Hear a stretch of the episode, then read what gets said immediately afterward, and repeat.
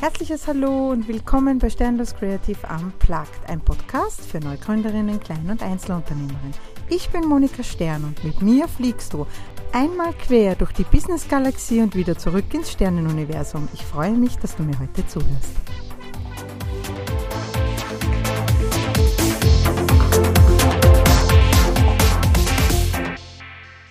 Hallo und herzlich willkommen bei einer neuen Folge von Sternlos Creative Unplugged. Schriftlizenzen im Design, kreative Freiheit und ihre lizenzrechtlichen Grenzen. Genau um das Thema geht's heute.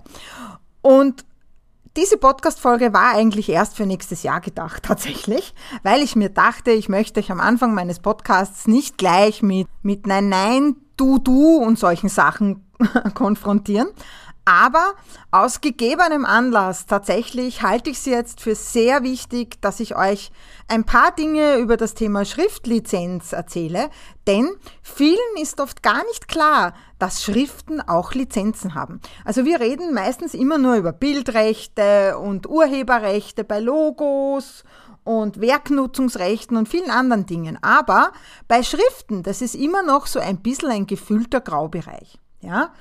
Ähm, ist es aber tatsächlich gar nicht. Ja? Schrift unterliegt genauso dem Urheberrecht wie das Bild. Ja? Jemand, der eine Schrift designt hat, hat genauso den Urheberrechtsschutz drauf wie jemand, der ein Bild fotografiert hat. Ja? Also das sind eigentlich die gleichen Rechte zu vergeben. Ja?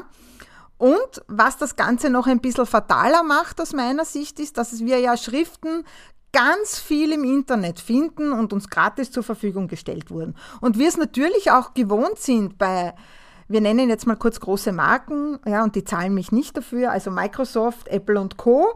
Wenn wir von denen das Betriebssystem haben und von denen Programme verwenden, wie Word, Pages oder sonst was, sind dort schon Schriften drinnen. Ja, und wir gehen halt immer davon aus, das ist alles gratis.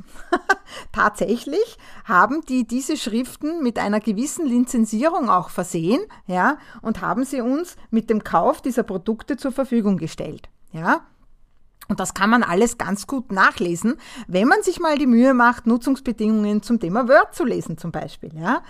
Ähm, da werdet ihr ganz sicher auch einen Teil äh, finden, der heißt Schriftlizenz. Ja? Aber gut, äh, also daher ist auch oft der Irrglaube, dass wir für Schriften keine Lizenzen brauchen. Und dass eh alles, was wir im Internet finden, gratis ist und wir es für alles verwenden können. Na, so ist es nicht.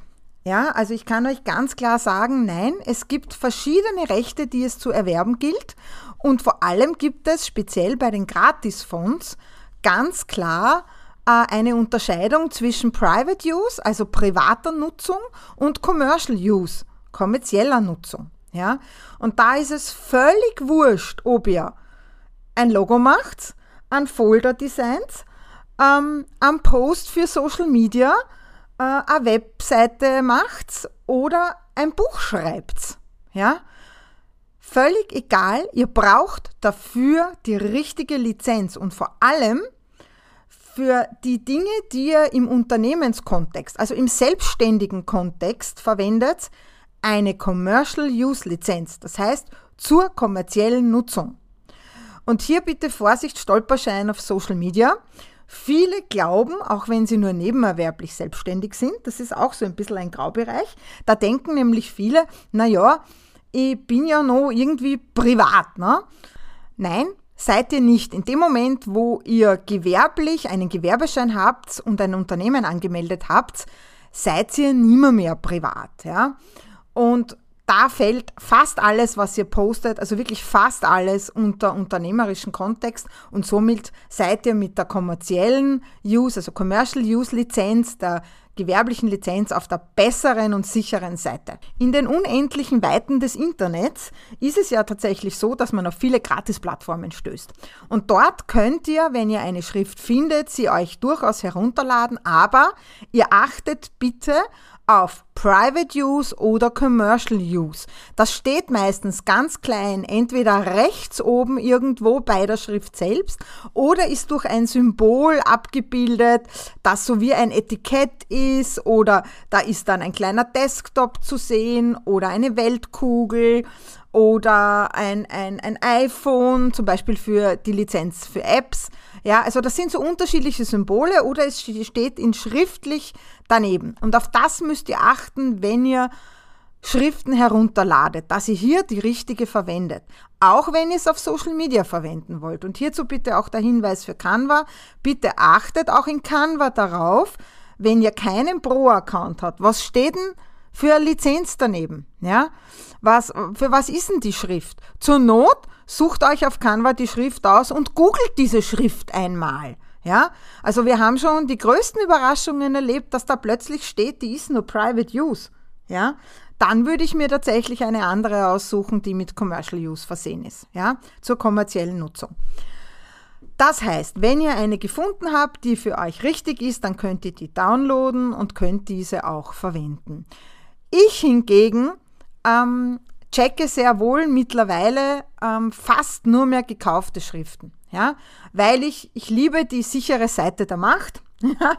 und ich mag das, meinen Kunden jetzt egal ob im Logo oder im Webdesign, ihnen Schriften zu geben, mit denen sie langfristig kein Problem haben. Denn es kann schon mal vorkommen, dass der eine oder andere Schriftendesigner, wenn seine Schrift besonders gut geht, im, im Private, also im, im, im Gratisverkauf quasi, dass der vielleicht auf die Idee kommt, dann ist kostenpflichtig zu machen und dann ist natürlich eine blöde Geschichte, wenn wir das nicht im Auge haben und dann plötzlich ist die kostenfreie Variante, die wir verkauft haben, eine kostenpflichtige.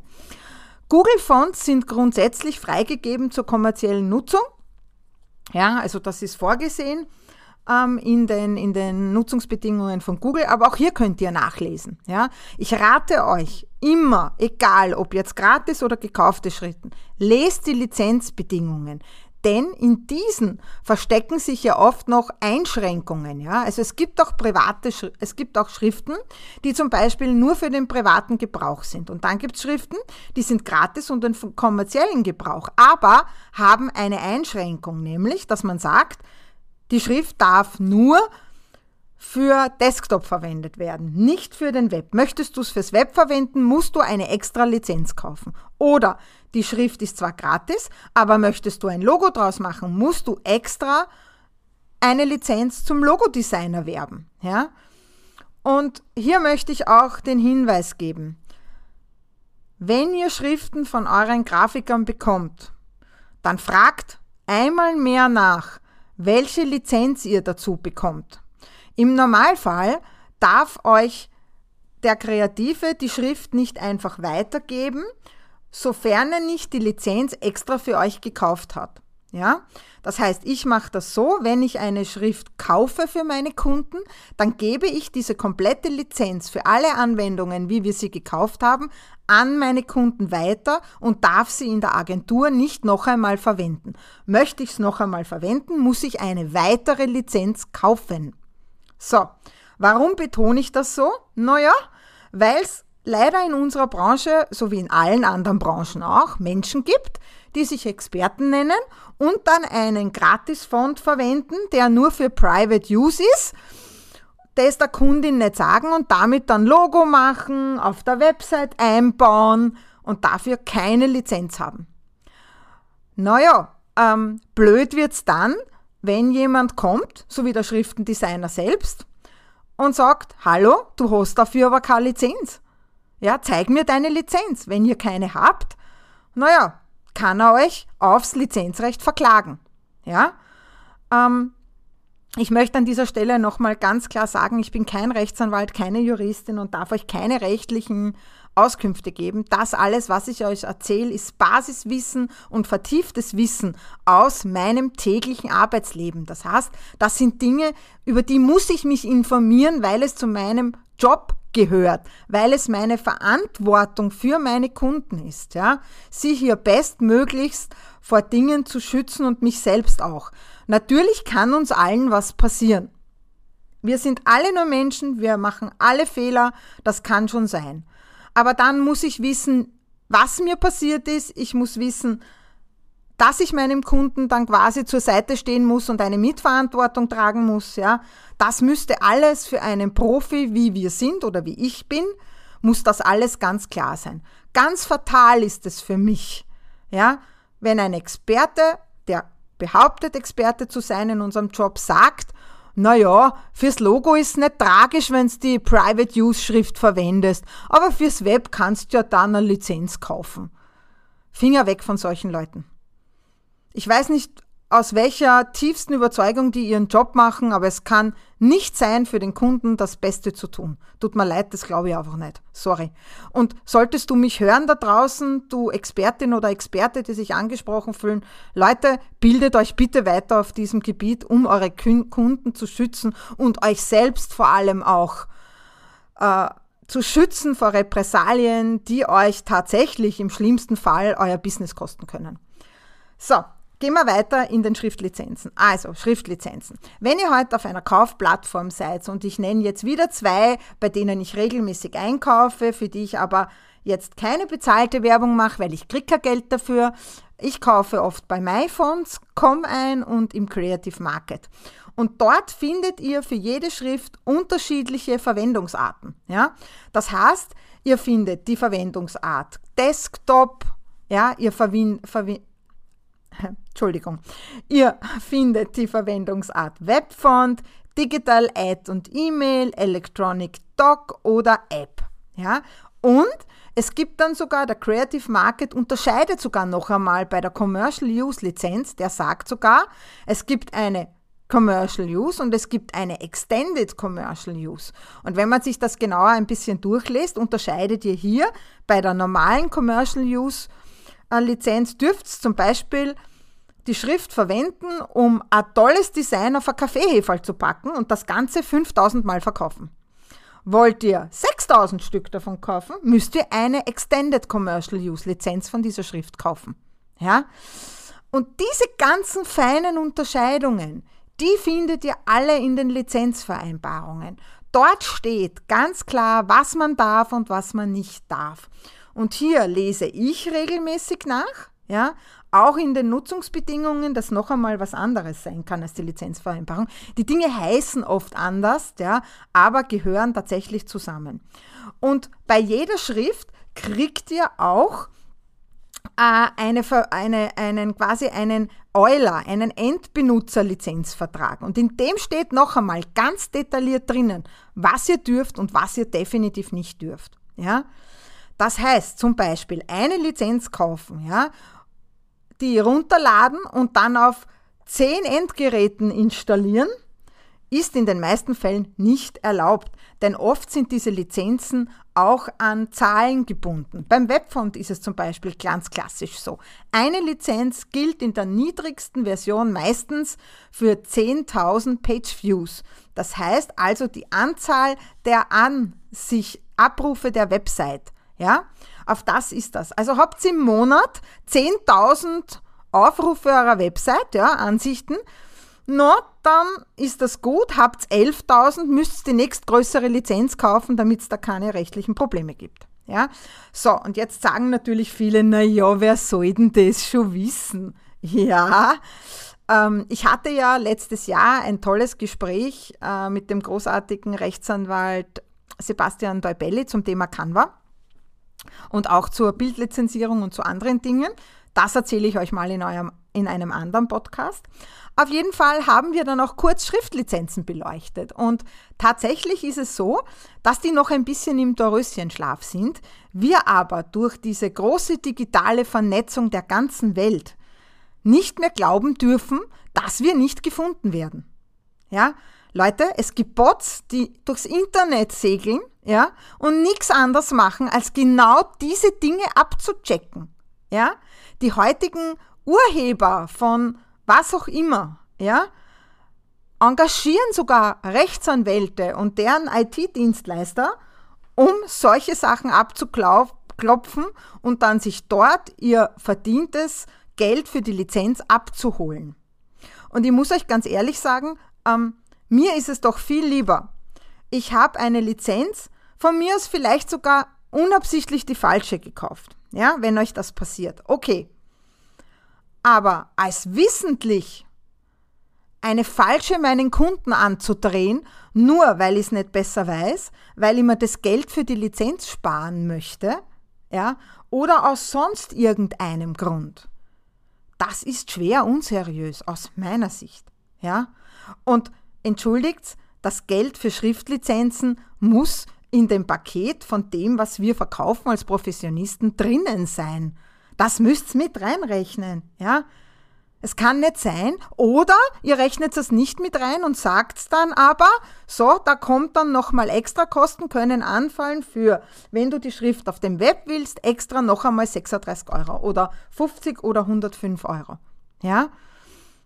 Wenn ich das aber nicht weiß als Professionist, wenn ich mich um meine Hausübungen nicht bemühe, als Expertin auf dem Gebiet Design, Webdesign, Buchdesign, völlig wurscht, was im Design, dann weiß ich das ja nicht einmal.